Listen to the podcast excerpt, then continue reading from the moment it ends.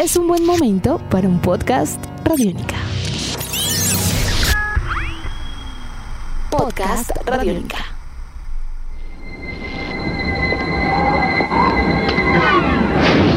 When you decide to step up to this kind of power, this kind of challenge, this kind of flying, crashing, feeling, when you decide to get serious, there's only one place to come the games of Super Nintendo.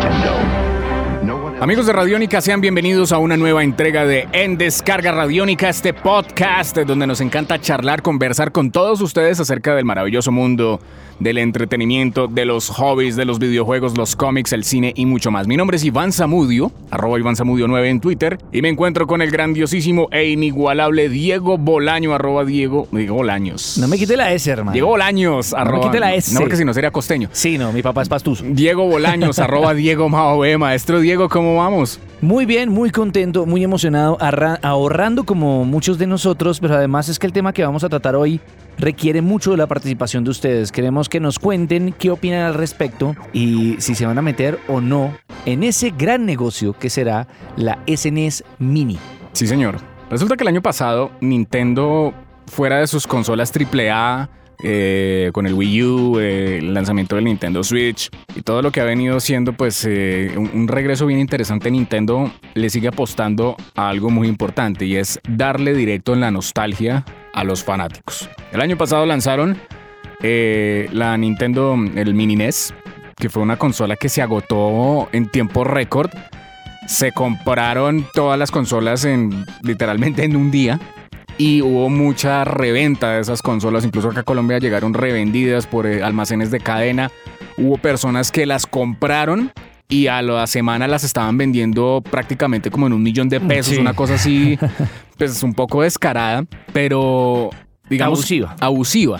Pero en ese caso, cuando salió todo eso, dejaron como abierta la premisa de que, oiga, eh, tal vez vengan, después de Nintendo vengan más. No, no dejaron abierta la premisa. Se dieron Sí. cuenta que, había, que lo que Sí. había ahí era plata. Porque hubo rumores y hubo, imágenes y hubo Sí, todos pudimos cosas. pensar en todo, pero es que era obvio que después del 1 viene el 2. Sí, y eso señor. es como película que pega, hay que hacerle segunda parte. Y esta es la segunda parte. Y esta es la segunda parte de esa historia. Ya se anunció oficialmente que el próximo 29 de septiembre se va a lanzar eh, la consola, el Super Nintendo Mini, que va a tener varias cosas muy interesantes. Va a tener 21 juegos clásicos de Super Nintendo, que, entre otras cosas, pues vienen los títulos más taquilleros que tuvo la consola en su momento, que fueron Super Mario World, Super Mario Kart, Zelda A Link to the Past, F-Zero, de carros, increíble ese juego. Super Metroid, que también es un clásico. Street Fighter 2 Turbo, Super Punch Out, Castlevania 3, Donkey Kong Country, Mega Man X, Kirby Superstar, Final Fantasy 3, Kirby Dream Course, Star Fox, Yoshi Island, Super Mario RPG, que eso ya uno diría, wow, ya solo paga todo.